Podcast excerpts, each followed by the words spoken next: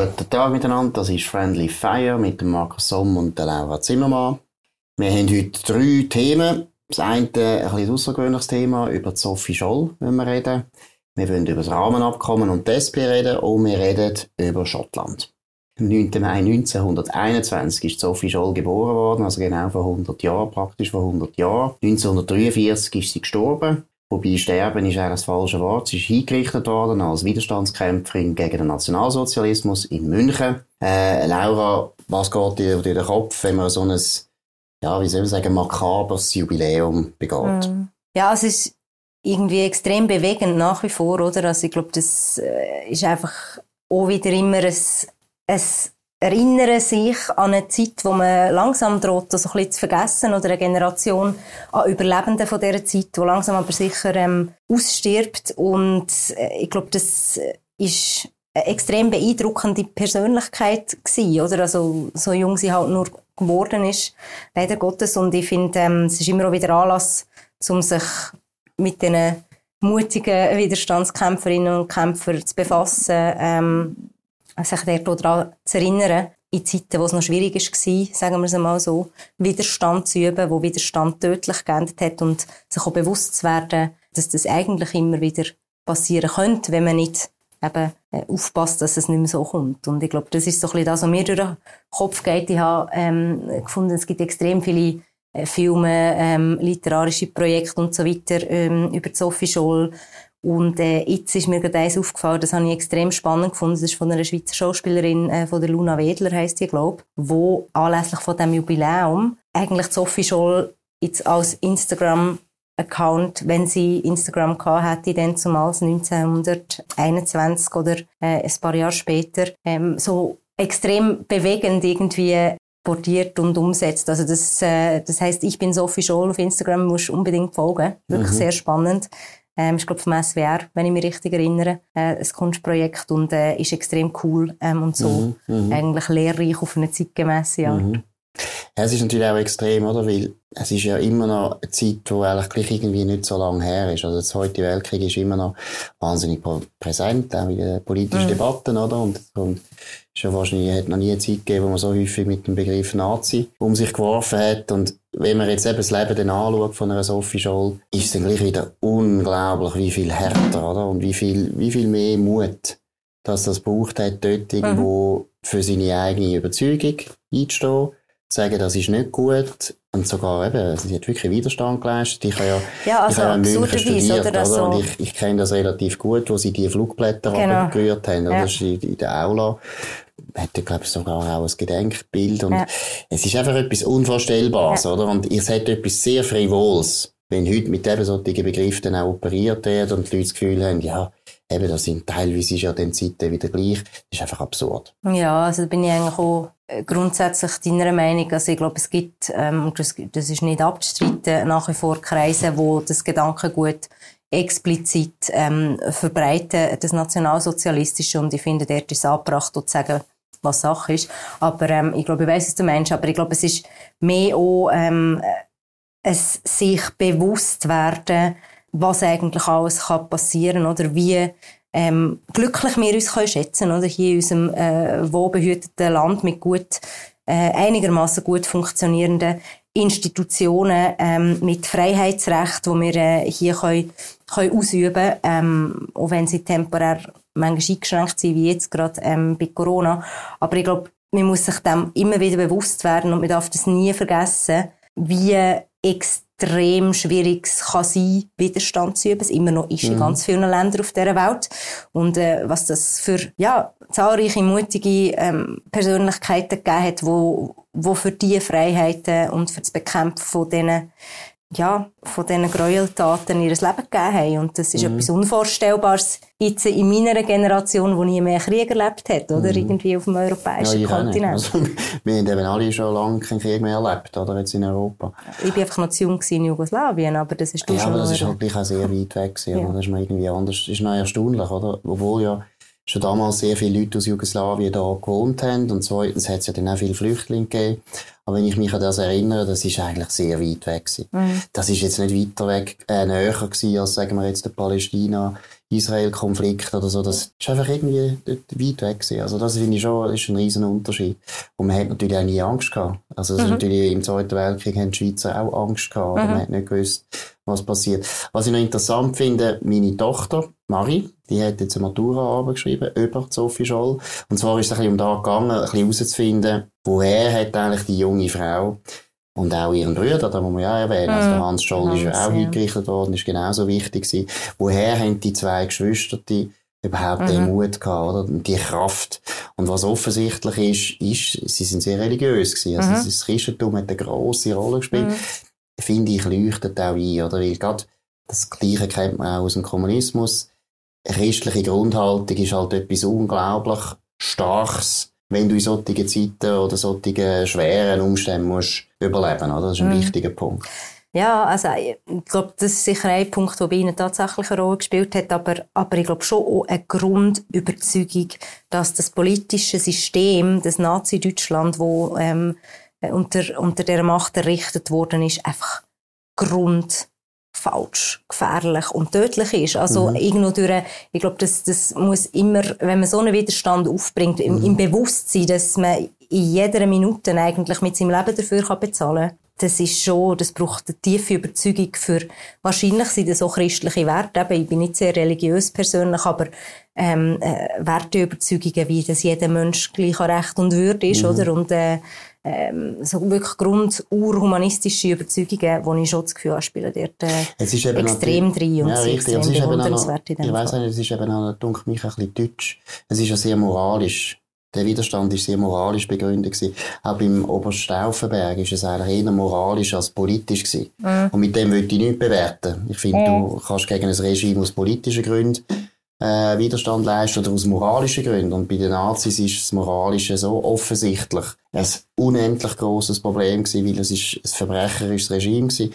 Da würde ich gar nicht bewerten. Aber es ist noch interessant, oder? Man könnte ja sagen, ja, ich würde jetzt sagen, in Frankreich hätte man wahrscheinlich auch noch eine politische Motivation gehabt, und gesagt hat, hey, es geht um die Republik, es geht um Demokratie, oder es geht um ein politisches System, mhm. wo wir verteidigen Und das ist eigentlich beim Hans und bei der Sophie Scholl meines Wissens nicht einmal so stark im Vordergrund mhm. gestanden.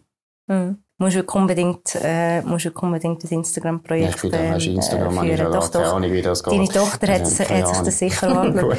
ähm, nein, absolut. Also, ich, ich finde, es ist immer wirklich ein guter Anlass, um sich auch wieder, ähm, ja, mit, mit unserer eigenen als Schweiz in dieser Zeit befassen. Und dort gibt es auch eine extrem gute Serie, by the way. Frieden ist, glaube ich, eine Schweizer Produktion. Ja, vom Schweizer ah, Fernsehen lesen nicht genau. Ist ja dort sagen, muss ich also nicht ganz fertig geschaut, mhm. aber äh, es ist schon es ist sehr spannend aufgearbeitet, ähm, gut recherchiert. Also ich glaube, das ist schon etwas, wo, ähm, wo extrem wichtig ist, dass man sich auch eben, ähm, du hast vorher gesagt, man hat Angst gehabt in der Schweiz, ja. Man hat auch mitgemacht in der Schweiz zu einem gewissen Grad. Und, ähm, und da tun wir das nächste Mal drüber. Also Nein, das finde ich, das find ich eben eigentlich und das ist extrem so bisschen, äh, gut, sich mit dem auch zu befassen ja, und die Aufarbeitung zu machen. Oder? Es ist völlig klar, dass die Schweiz Fehler gemacht hat. Völlig klar. Und das grösste, ja, der grösste Fehler finde ich in der Flüchtlingspolitik, das ist völlig klar. Aber der Unterschied zwischen der Schweiz und dem Dritten Reich mhm. ist so unendlich groß gewesen. Also nur, weißt du, nur jetzt das sagen, die mitmachen und sagen, das ist, das ist also frivol, das ist einfach nicht wahr. Das stimmt nicht. Das Land hat nie nicht, hat nie nicht mitgemacht. Das ist einfach nicht wahr. Und zwar auch die Schweizer nicht. Es hat ein paar Leute gegeben, die in die SS gegangen sind, über die können wir reden. Sie sind auch teilweise verurteilt worden, zu Recht. Aber äh, wir können das Thema aufsparen für ein anderes Mal, weil wir Absolut. reden jetzt über das Rahmenabkommen wieder einmal. Und zwar, nein, was uns dort interessiert, genau, der Evergreen, aber was wir vielleicht einmal ein bisschen, ein bisschen äh, wie du kennst die Linken so wahnsinnig gut. Nein, Nein du kennst die viel besser, du bist mal links gewesen, sag gut. Ich kenne es sehr gut, ich, ich, ich kann die Linken ja auch gern. Nein, Rahmenabkommen und die SP, das ist ein bisschen ein Thema, oder? Cedric Wermuth hat am letzten Samstag, also Co-Präsident der Sozialdemokraten, am letzten Samstag sehr deutlich eigentlich gesagt, warum das die SP das Rahmenabkommen in der jetzigen Form ablehnt. Mhm. Aber offensichtlich äh, denken viele Leute in der Partei anders. Mhm. Es hat dann auch eine Umfrage gegeben über das Wochenende, ein bisschen, ein bisschen, ja, ein bisschen manipulative Umfrage, ist auch egal. Aber wo natürlich eindeutig sagt, was ich glaube, stimmt sicher auch, dass ein grosser Teil von der SP-Basis die Bedenken jetzt nicht so teilt. Wie ist da deine Einschätzung? Mm. Also die Umfrage ist, ist, äh, ist eine wo man, glaube die Gesamtbevölkerung befragt hat und eben der Basis kommt dort irgendwie noch führen, wenn ich es richtig mhm. ähm, nach Parteizugehörigkeit im Kopf habe. Ähm, und ich finde es immer wieder hochinteressant, weil eben, das ist jetzt dann äh, gut dreieinhalb Jahre her, seit wir den Vertragstext vorliegen haben und seitdem meiner Meinung nach wirklich fatale Fehler von den Gewerkschaften, dann zumals äh, die ganze, die ganze Partei eigentlich ähm, unter Druck zu setzen, kurz ähm, vor einem Wahljahr äh, meines Wissens. Und ähm, äh, eigentlich die, die ganze ganze europapolitische Arbeit wegen einer sehr starren Fixierung auf eine Anzahl äh, Lohnschutztage eigentlich zu riskieren. Ähm, die Bildung von der unheiligen Allianz SP, SVP kennen wir alle, oder? Ich habe nie das Gefühl gehabt, wenn ich mit meinen linken ähm, Freunden, wie du mir unterstellst, rede. Nein, ähm, wenn ich, wenn ich mit Leuten aus der, aus der SP rede, wie ich auch mit anderen Leuten aus allen anderen Parteien rede, äh, die Unterstützung von der, von der SP zum, zum Rahmenabkommen und das Bekenntnis zum europäischen Projekt ist riesig in dieser Basis. Und das ist eigentlich, ich finde, die SP ist das perfekte Beispiel dafür, die anderen sind nicht besser, wie Parteispitzen, wie Parteivorstände und wie der Bundesrat an einer Realität vorbeipolitisieren. Eine Angst vor einer Volksabstimmung irgendwie in den Raum werfen, ähm, sich auf politisch unverschiebbare und undenkbare Kämpfe rauslösen, während dem eigentlich in der Bevölkerung die Zustimmung zu dem Abkommen Gut, relativ groß ist. Du sagst es richtig, äh, der Text ist schon lange vorliegend, aber die meisten Leute haben ihn nicht gelesen unter anderem auch die meisten Politiker, würde ich behaupten, auch die meisten Wirtschaftsverbandsvertreter und so weiter. Aber ich denke mich jetzt mal in die SP rein, oder? Es gibt, glaube ich, schon ein paar, die sie gelesen, die ja, gelesen haben. Gelesen. Also ich hoffe, der Cedric Wehrmuth hat ihn gelesen. Ja, natürlich habe ich ihn gelesen. Auswendig. Ich könnte nicht Nein, du kannst nicht bestimmt. Okay, mach. ich werde gerade hören. Okay, gut. Finde ich, also ich so schlimm, finde ich so schlimm. Ich könnte es nicht. Aber ich tue es das nächste Mal, ich Präambel vorlesen. Ja, de, also, dann, so also du könntest es auswendig, dann kannst du natürlich lächeln. Nein, aber ich wollte mal ein bisschen in die SP mich hineindenken, oder? Was ich nämlich sehr gut kann. Mhm. Wenn ich jetzt der SP der Präsident wäre. Ach, das wäre ein lustiges Gedankenspiel. Eine gute Partei, ja, sehr eine super Partei. Nein, schau, jetzt ganz ehrlich, es geht ja nicht darum, ob du für das europäische Projekt bist, aus einer linken Sicht oder nicht. Mhm. Du kannst ja, weiss Gott, jetzt als SP, der EU-Beitritt ist, soviel ich weiss, eigentlich immer noch im Programm, also das wollen sie. Aber der EU-Beitritt, finde ich, bedeutet natürlich keineswegs, dass du das Rahmenabkommen gut findest, weil du hast dort ein anderes Problem. Du hast jetzt das ein bisschen klein mit dem Lohnschutz.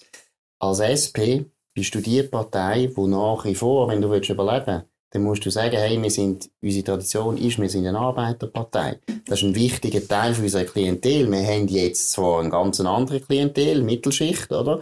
Wie Leute wie wir wo, mhm. wo wahrscheinlich sogar mehr sind heute in der SP. Aber ohne den Teil, wo vielleicht noch in den Gewerkschaften ist, wo mhm. eher einfache Leute sind, ja. verliert der SP jede Glaubwürdigkeit. Und der Rudi Strahm hat das noch sehr gut gesagt in einem Podcast. Er hat gesagt, wenn wir da beim Lohnschutz nicht die Gewerkschaften verteidigen als Partei, dann werden wir das Gleiche erleben, wie die SPD unter dem Schröder erlebt hat, dass einfach ein wichtiger Teil wegbricht, mhm. oder? Ja, also eben, ich glaube, man muss es immer in der, ich finde, man muss es wirklich in den Kontext vom Wahljahr stellen, wie das, das dann zumals passiert ist, ähm, wieso das Gewerkschaften noch so eine starke Machtposition haben, was ich unbestrittenermaßen ganz grundsätzlich haben in der Partei. Aber es war Ende 2018 gewesen. Man war vor der Wahl gewesen. Aber man hat sich das nicht vorbei. können Nein. leisten. Aber ja, ja, aber, aber lass jetzt mal schnell. Jetzt oder jetzt ist interessant. Jetzt ist interessant. Vor der Wahl ist nach der Wahl und umgekehrt. Aber, mhm. ähm, es ist interessant, weil ich glaube, man hat, und das ist mein Eindruck gewesen, jetzt über die letzten, eben drei, was sind das? Zweieinhalb Jahre oder dreieinhalb Jahre, wo der Vertrag vorliegt. Ja, anyways, seit, seit das Abkommen vorliegt, fast mhm. dreieinhalb. Ja, ich glaube schon länger, ähm, auch Ich habe das Gefühl, man hat erst im Nachhinein realisiert, in was für eine Sackgasse dass man sich da denkt, katapultiert hat. Und ich verstehe natürlich... Was als Partei? Ähm, ja, Nein, absolut. Das Doch. Rahmenabkommen war von Anfang an eine Sackgasse gewesen, weil sie, schau mal, der Lohnschutz, Personenfreizügigkeit wäre in der Schweiz nie, nein, Personenfreizügigkeit wäre in der Schweiz nie durchgekommen ohne den Lohnschutz. Das nein, ist völlig, völlig einverstanden. Das haben wir das, das letzte Mal schon diskutiert, Markus. Und für Gewerkschaften ist der Lohnschutz nicht nur deswegen ja, ja. wichtig, sondern es ist wichtig, dass du überhaupt als Gewerkschaft noch kannst sagen, hey, wir vertreten euch. Ja, ja. Das ist ja so entscheidend. Ja, das hat ja nichts mit den Wahlen zu tun. Nein, nein, das ist, das ist das ist wirklich absolut richtig und es ist auch nicht so, dass man, ähm, wenn man für das Rahmenabkommen ist, per se irgendwie gegen Lohnschutz ist. Und du hast vorher gesagt, du hast das Abkommen gelesen, es wissen alle mhm. Bescheid, um was es geht. Es geht um Anmeldefristen von mhm. vier bis acht Tagen. Es geht darum, dass man Löhne kann sicherstellen kann, hier in der Schweiz. Nein, und es um geht, darf ich noch schnell weiter, darf nein, ich schnell weiterreden? Um doch, nein, doch, doch, doch, ganz doch. Schnell. Es geht um den Automatismus. Gewerkschaften sind eben nicht so blöd. Sie wissen ganz genau, Doch, selbst, sie sind sehr, selbst wenn man stark jetzt würde, fokussiert. Nein, aber Laura, selbst wenn wir jetzt würde sagen, wenn wir jetzt würde sagen, wir tun die Tage für reduzieren, oder? Kann man sagen, ja, das ist ja wirklich nicht so wichtig, oder? Genau. Nicht so schlimm, oder? Könnte man ja. Genau. Der EuGH kann nachher mit dem Lohnschutz machen, was er will, in den nächsten 50 Nein, Jahren. Natürlich, nicht. selbstverständlich. Sicher ja, nicht. selbstverständlich. Sicher nicht. Man, man kann immer noch in der Schweiz direkt demokratisch Nein, mit unseren sie Gesetzen können uns entscheiden. sofort- sie nein, können uns Markus, sofort ist einfach, strafen. nein, es Nein, ist das ist der völlig, Punkt. Hast du eine Ahnung, wie lang das es wird gehen? Also zuerst mal müsstest du irgendwie eine Streitigkeit haben in diesem Fall, oder? Ähm, äh, nehmen wir mal an, man hat dann jetzt die, ich weiss auch nicht, Irgend, irgendeine Streitigkeit kommt vor das Schiedsgericht. Mhm. Ähm, das Schiedsgericht könnte die Streitigkeit nicht lösen. Mhm. Aus welchen Gründen auch immer. Das ist schon mal per se extrem unwahrscheinlich. Und äh, in, in einer absolut letzten Instanz, wenn das Schiedsgericht sich nicht einig wird, würde es ähm, in Bezug auf die Nein, Auslegung an EuGH. Nein, das stimmt nicht. Markus, Laura, das stimmt nicht. es Sie müssen ist immer, der Vertragstext. wenn Binnenmarkt, Ich bringe ihn das nein, nächste Mal wenn mit. es Binnenmarkt relevant ist, wenn es Binnenmarkt relevant ist, müssen sie den EuGH sowieso begrüßen. Dann kannst das Schiedsgericht kann dort entscheiden, was sie wollen. Wenn sie sich einigen, ist Aber gut. Markus, wie hast du das Gefühl, läuft das jetzt schon bei, bei Nein, Gerichtsfall nicht vor dem Bundesgericht? heute ist nicht der EuGH Ja, das ist das Bundesgericht, das Zählrecht Nein, auslegt. Ja, genau. nein, das tut sich beim so. EuGH Heute hast du orientieren. sind wir auf der gleichen Basis. Heute hast du die Schweiz da und du hast die EU. Und wenn wir uns nicht einig Also machen wir mal ein Gedankenspiel. Wenn man jetzt würde sagen- Dann müssen wir im gemischten Ausschuss eine Lösung finden. Wie kommt nie der EuGH, der am Schluss einfach sagt, wir entscheiden für euch beide? Ja, Das geht Aber nicht. wenn man jetzt würde sagen, drehen wir den Spieß mal um. Es ist nicht der EuGH, sondern es ist das Schweizerische Bundesgericht, das in allen Fällen entscheiden Dann wärst du dabei. Nein, sicher nicht. Das geht doch nicht. Es geht doch nicht. Wir müssen die Menschen und ein gemeinsames Gericht. EFTA-Gericht wäre gut gewesen. Das hätte man können machen. Ein EFTA Aber schau jetzt mal, das EFTA-Gericht finde ich eigentlich völlig ein interessantes, äh, finde ich ein interessantes Beispiel. Das hat man ja versucht zu machen mit dem Nein, man hat es Schiedsgericht. nicht wollen. Der Bundesrat Und- hat und- dort einen Fehler gemacht und hat das nicht wollen. Und was interessant ist beim EFTA-Gerichtshof, oder? Der hat auch seine äh, eigene Rechtsprechung, wenn du so willst. Ja, das stimmt. Der hat aber genau den gleichen Mechanismus. Es kann aufgehen zum EuGH, ist extrem wenig vorkommen seit dem Bestehen von der EFTA. Aber der also, EuGH ich, ich das finde wirklich, man hat so. Angst vor diesen Richtern. Es Der Schweiz mit Angst zu tun. Es 2018. hat damit zu tun, dass du nie einen Vertrag Als Juristin tüpft mich da. Sie haben immer das Gefühl, man ist unabhängig als Richter. Und das ist meine Überzeugung. nicht, dass du, dass Doch, du natürlich. Vertrag- Es geht doch nicht, dass der, dass der Richter von der Gegenpartei nachher für dich entscheidet. Das geht Der nicht. Richter ist unabhängig. Nein, das ist nicht unabhängig. Richter von der EuGH Gegenpartei. Wer ist nicht denn der- Gegenpartei? Der EuGH ist Es nicht sind unabhängig von der, Pa- 28 von der EU. Mitgliedstaaten Hallo? ist es denn. Der EuGH ist nicht unabhängig von der EU, er ist Teil von der EU. Ja, Das geht doch nicht. Gerichte sind immer Teil Wenn von einer, von einer staatlichen oder inter, Amerika, internationalen Wenn du ein bilaterales Organisation. Abkommen machst mit Amerika, wirst du nie akzeptieren. Die Zeiten des der Bilateralismus sind vorbei. der Es Nein, ist nicht Das ist Bilateralismus. Der. Supreme Court, das ist Unsinn, weil es geht gar nicht um das. Es geht nicht um, wenn wir einen Vertrag machen mit den Amerikanern, würde wir nie akzeptieren, dass am Schluss alles, was den Vertrag betrifft Das und die Auslegung ist von den ja. Regeln, Ist schon, dass ist der schon nicht Supreme. Court für uns Nein. entscheidet, weil wir sind Aber nicht im ist ja- Staat von Amerika. Nein, das ist der aber, Punkt. Nein, aber komm, jetzt gehen wir aber schnell ist zurück zu der nicht SP. Gleiche, weil Jetzt gehen wir ist schnell zu nicht- der SP Nein, nein, nein, nein, nein, du lenkst ab. Nein, Nein, ich will ab. jetzt noch einen Punkt machen, wenn wir schon bei der Gericht sind, mit Töpfen das wirklich als Juristin nachher, beziehungsweise ich verstehe es wirklich einfach nicht, weil es ist eigentlich extrem klar, wie das, ähm, wie das die Gewaltenteilung funktioniert. Nein, aber du kannst es nicht mit den USA vergleichen, Markus. Man hat keinen Binnenmarkt USA, wo wir weiter dazugehören. Das geht nicht um den Marktzugang von so einer Integrationsteufel, wie wir in der Europäischen Union und im Binnenmarkt verflochten sind. Das ist völlig unvergleichbar. Und wenn du so tust oder insuierst, dass das vergleichbar wäre, dann führt man wirklich alle Nein, immer Punkt in ist, die Irre von Äpfel und Birnen, die man nicht Punkt miteinander ist, kann wir haben die vergleichen bilateralen Verträge genau aus dem Grund abgeschlossen, weil wir den EWR abgelehnt haben. Wir haben den EWR abgelehnt, warum? Weil wir nicht haben wollen, dass die EU kann für uns Recht sprechen letztlich. Und dort haben wir noch eine bessere Situation gehabt, weil letztlich gibt eben das EFTA-Gericht, wo, Mhm. EWR, wo, man, wo man einen anderen Mechanismus gehabt, der eigentlich besser wäre als da, wo wir jetzt Wieso im ist denn das haben. Gericht eigentlich Aber so warte viel mal besser? schnell.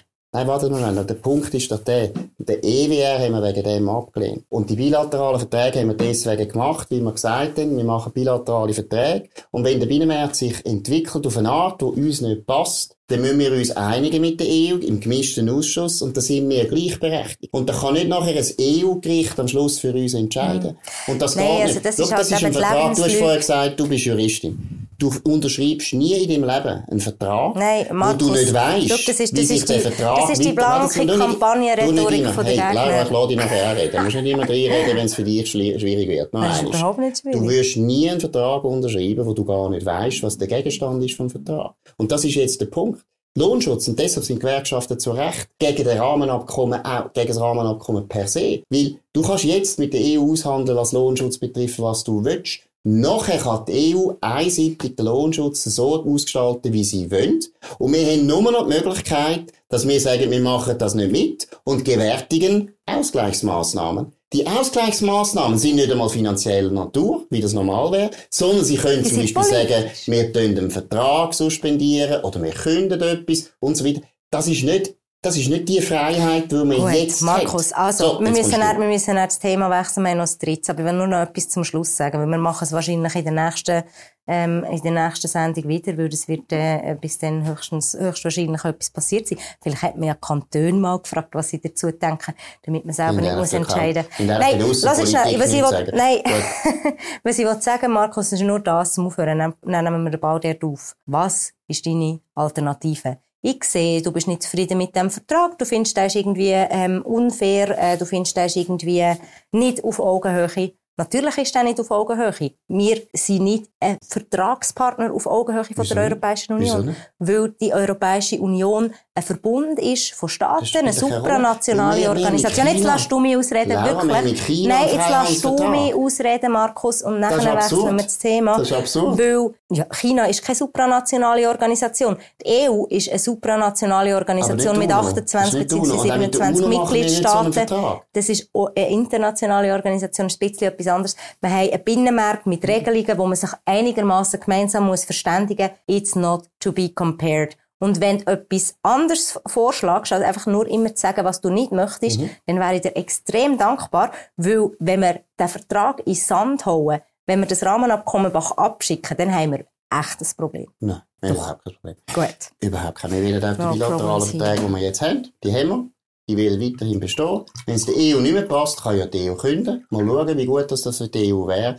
Die mhm. Verträge sind für die EU sehr gut, sie sind für uns sehr Überhaupt gut, wie das normal ist mit einem Vertrag. Weil wenn ein Vertrag für dich nicht gut ist, Laura, wirst du nie unterschreiben. Der Witz vom Vertragsrecht ist, dass es ein Nehmen das und ein Geben ist. Richtig, aber und beim Rahmenvertrag Markus. ist das nicht der Fall. Aber jetzt gehen wir auf Nein, etwas anderes. Nein, jetzt gehen wir auf Markus, etwas anderes. ich habe noch das letzte Wort bei einem Thema. Nein, du hast es ist nicht Vertragsrecht, es hm? ist Diplomatie, es ist mm. internationales Recht. Du kannst nicht per Handschlag, wie du irgendwie einen Vertrag abschließt, weil so nicht mit, dein, äh, mit deiner Reinigungskraft du hast eine Vorstellung, du hast eine so Vorstellung, es gäbe, es gäbe das Mächte. ist so viel komplexer, als du das Gefühl hast. Doch, natürlich. Nein, wenn du einen Vertrag machst mit Amerika, ist es für uns genau gleich. Dann muss auch ein G und ein Ne sein. Wir machen nicht so einen einseitigen Vertrag. Das ist nicht einseitig, das ist überhaupt nicht einseitig. Natürlich ist es einseitig, wenn die, die, anderen können im Prinzip Nein. den Vertrag jederzeit ändern und wir können gar nichts mehr machen, ohne vertragsbrüchig zu werden. Das geht doch nicht. Wir werden nicht vertragsbrüchig. Jetzt gehen wir zu Schottland. Das ist so vorgesehen jetzt mit unseren Referenden. Jetzt gehen wir zu Schottland.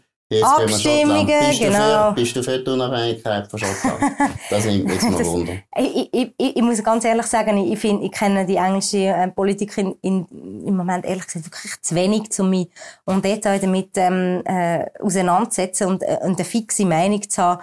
Was ich einfach interessant finde, ist, es hat natürlich ganz viele komplexe Gründe, oder die, die Rufe nach der Unabhängigkeit. Ich finde es einfach interessant, wie das jetzt äh, im Zusammenhang von einem sich äh, umzusetzenden und vollzogen wordenen äh, Brexit mit dem Wahlsieg jetzt vom letzten Wochenende von der Partei, die das Referendum über die Unabhängigkeit fordert, wieder manifestiert.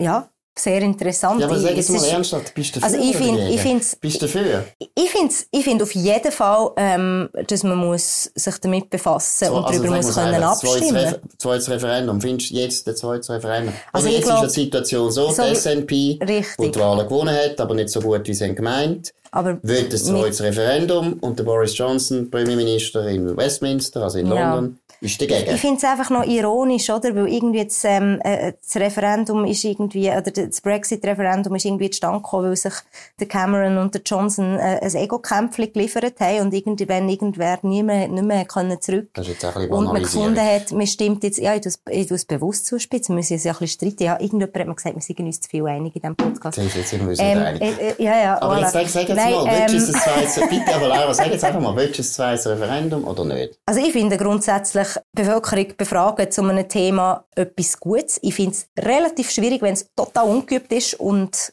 ganz grundsätzliche Fragen betrifft. Also das ist etwas, was ich noch spannend finde, oder? Wo wir in der Schweiz uns das gewöhnt. Wir können in Demokratie immer wissen, ähm, auch zweieinhalb Monate äh, oder auch drei Monate wieder, ähm, wie das mit dem umzugehen ist. Und äh, ich finde es nach wie vor relativ anspruchsvoll, immer noch. Ähm, jetzt zum Beispiel wieder mit der Abstimmung, die wir im Juni haben. Meine Güte, muss mir all die Vorlagen einlesen und so weiter und so fort. Es ist einfach relativ heikel, wenn man gerade so reinfräst, sagen jetzt mal so. Das war aber schon meine Meinung beim, beim Brexit-Referendum. Aber overall gesehen, ähm, ja, grundsätzlich bin ich immer dafür, dass man, ähm, dass man Demokratie versucht, ähm, Wobei, es ist schon Problem. herzustellen, aber, weißt, Lau, ja, du kannst es ja, ist einfach, in, der- Schweiz ist ja das noch gut, wir haben ja wie so ein bisschen eine Anstandsfrist. Wenn du jetzt eine, äh, wenn eine Abstimmung verlierst, wird eigentlich erwartet, dass du nicht gerade in zwei Jahren wieder Genau, das ist aber auch, Thema das ist so kommst, Common oder? Courtesy oder Eben. unter den politischen Und das Parteien. Problem ist ja ähm, bei uns, wir haben ganz klare aber wieso Prozesse. eigentlich, oder? Ja, aber wir haben ganz klare Prozesse, wenn es überhaupt zu einer Volksabstimmung kommt, oder? Also, Genau. du kannst Volksinitiative machen, du Genau. kannst jederzeit eine Volksinitiative machen, aber es ist mühsam, das ist aufwendig. Und beim Parlament ist schon eher so, eben, dass man als Partei oder auch als Parlament ein bisschen eine Anstandsfrist hat. Jetzt haben wir 2014, glaube ich, ist das Referendum in Schottland. Ich glaube, 2014 ist das Referendum gewesen und das Referendum ist gewonnen 14 worden gewesen. von den Leuten, die für Ja. die Union sind. Jetzt finde ich es schon auch eine heikle Frage, oder? Dürfen sie jetzt schon wieder abstimmen? Sollen wir jetzt alle drei Jahre abstimmen? Das ja, ist ja, nein, aber entscheiden. das ist, aber ich glaube, das ist ja auch nicht das, was diskutiert wird. Also ich, ich schätze jetzt die, die Regierungschefin nicht so ein, als dass sie, also die ist, die ist besonnen und die Partei logisch, sie ist die, die für die Unabhängigkeit, ähm, die, die Unabhängigkeit fordert, ist mir schon klar, aber ich glaube, die ist jetzt nicht unüberlegt in dieser Sache. Gut, sie Ähm, fordern es aber jetzt ist- immer noch. Sie fordern Ich weiss, sie fordern es und der Johnson will es nicht, aber er Mhm. lehnt es auch nicht kategorisch ab. Ähm, aber es ist schon, ich finde, es ist schon grundsätzlich so, und das, dann kann man wieder den Bogen ziehen zu der Schweiz, weil ich mich noch ganz gut besinnen, oder? Die RASA-Initiative, nach der Masseneinwanderungsinitiative, hat ganz viel bis zu den Bundesrätinnen auf äh, Leute in der Schweiz gefunden. Naja, gut, ähm, das ist eigentlich eben nicht berechtigt. Man darf nicht schon wieder über so etwas abstimmen. Ich bin dann nicht dieser Ansicht gewesen. Ich finde, wieso? Also, unterstützt, muss, oder? Nein, wir sind dort, also wir sind, wir- wir sind dort noch nicht so äh, alt gewesen. Ähm, uns hat's dann, wir haben uns dann erst gegründet. Okay, also, ja. die Operation Libero hat es noch gar nicht wirklich gegeben, genau. Ja, gemeint, Aber die Initiative, nein, seit das ist, das ist die 1945 unsere Initiative. Politik prägt. Ja, nein, ja, gut. nein. Gott sei Dank. Gott sei Dank gibt's die. Ja, genau. Nein, aber jetzt, Ähm. aber, aber Entschuldigung, ja. Also, Rasa. Nein, also es ist, ich weiss noch, wir haben dort das intensiv auch diskutiert und ich finde, eigentlich frage ich mich schon, ja gut, also logisch, du ist, wo, wo, wo findest du die Balance, oder? Du kannst ja nicht, wenn eine Abstimmung nicht zu deinen, Aus, zu, zu deinen Gunsten ausgeht, alle halb Jahr finden, ach, Nein, stimmen wir nochmal ab, es ist Ja, ja knapp gewesen und schnell. vielleicht, ähm, Ja. und so, aber man kann auch nicht sagen, man hat einiges darüber abgestimmt, es gilt für immer, oder? Und das ist schon die Tendenz, die ich so aus SVP-Kreise noch spannend finde, wenn die SVP, und das muss man neidlos anerkennen, es mal wieder schafft, dass eine Initiative angenommen wird, dann beruft man sich natürlich ganz fest auf das. Und mir, eben auch jetzt immer bei Europa, ist so interessant, oder immer die Bezugnahme auf die EWR-Abstimmung, oder? Meine Güte, das war 1992. gewesen. Mhm. Äh, da bin ich gerade mal auf der Welt gewesen. Das ist irgendwie fast 30 Jahre später. Ich glaube, da hat sich schon einiges verändert. Die Welt hat sich verändert. Man kann über so Fragen wieder abstimmen. Ähm, und, und ich glaube, ja, das sind das tut schon... ja gar niemand in Frage stellen. Nein, nein, aber ich, ich sage nur, wo findest du die Balance? Glaube, Zwischen, das du findest jetzt sechs Jahre, so wie ich dich so ein bisschen höre, findest du ein bisschen kurz. Ich finde, es ist eine Ähm, Frage von der politischen Kultur, oder? Und Ja, in der Schweiz ist, haben wir eine starke politische Kultur, die sagt, es gibt eine Anstandsfrist irgendwo. Du kannst nicht nach einem Genau. halben Jahr wiederkommen und sagen, jetzt will ich die Abstimmung umkehren. Und wenn du es trotzdem probierst, dann machst du es über Initiative. Und wenn Genau. die Initiative dann kommt, dann scheiterst du meistens genau aus dem Grund, weil die meisten Leute dann sagen, Mhm. es langt. Oder ich meine, also man kann ein Beispiel nehmen, wo dir sehr nahe liegt, oder zum Beispiel Durchsetzungsinitiative, bin ich überzeugt. Mm. Die haben schon viel, viel Mühe gehabt, das durchzubringen, weil die Leute das Gefühl haben, das ist eine Zwängerei. Das ist so ein Lieblingswort in der schweizerischen politischen Kultur, ist Zwängerei ganz ein schlimmes Wort. Ja, und weil man es übertrieben hat mit, ja, genau, äh, mit dem Strafkatalog. Wenn du ein Thema zweimal bringst, dann musst du schauen, dass zwischen ihnen ein gewisser Abstand ist. Mhm. Sonst sagen die Leute, das ist Zwängerei. Jetzt in Schottland haben wir natürlich die politische Kultur nicht, mhm. auf dem Sinn, aber gleichzeitig finde also ich es auch nicht gut, dass das Parlament ja, ja. eigentlich, oder? Es darf nicht eine ja. einzelne Partei einfach im Prinzip sagen, wir machen jetzt ein Referendum. Ja, ja aber, stimmt, aber das, ich weiß nicht, ich, ich komme eben ehrlich, ich komme wirklich viel zu wenig raus beim schottischen Wahlsystem, aber ich glaube, das ist ja unglaublich kompliziert, dort ein, irgendwie eine absolute Mehrheit zu bekommen, wenn ich es richtig im Kopf habe. Nein, glaube ich Und von dem her ist eigentlich das Wahlergebnis jetzt zugunsten ähm, von, von der Partei relativ gut. Also es ist nicht so gut, wie du hast vorher gesagt, wie man äh, das mit eben würde länger für eine absolute Mehrheit. Und es ist schon auch dort die Frage, ja, ist das jetzt ein Votum von der schottischen Bevölkerung einfach für die Partei? Oder ist es eben nur ein Votum nach einer, oder wie interpretierst du das, nach einer erneuten Abstimmung, nach einem erneuten Referendum über die Unabhängigkeit? Und das ist aber immer etwas vom brutal interessantesten, aber auch heikelsten, als Politiker, mhm. oder? Man beruft sich dann schnell mal in der Schweiz auf irgendwelche ähm, Volkswillen und ich glaube, das ist immer Spekulation. Also ich glaube, grundsätzlich muss man sich jetzt als Regierung dort überlegen, was vielleicht ein sinnvolles Vorgehen ist. Jetzt gerade schon wieder ein Referendum zu fordern, unmittelbar nach der Wahl, schätze ich die Partei und die Regierungschefin nicht so ein, als dass sie das gerade also machen. Wir haben immer noch Pandemie, ähm, was es zu bekämpfen gibt. Aber schon wahrscheinlich, dass zumindest ähm, in den nächsten Jahren noch eins darüber abgestimmt wird. Das kann gut sein, aber ähm, ich habe eben das wirklich das Gefühl, dass dort sehr stark der Effekt kommt jetzt schon wieder, oder? Und was ich bei Schottland schon, also ganz ehrlich gesagt, glaube ich, eben, wenn die unabhängig wollen sein und wenn sie das würden äh, bestimmen, dann ist es völlig okay. Obwohl mm. das würde mir leid tun, weil ich habe Großbritannien gern. Aber wenn Schottland geht, dann geht halt Schottland. Katalonien bin ich auch der Meinung, wenn Katalonien will gehen, soll es mhm. gehen. Das, aber grundsätzlich, und das ist ein bisschen die Erfahrung aus der Schweiz, oder?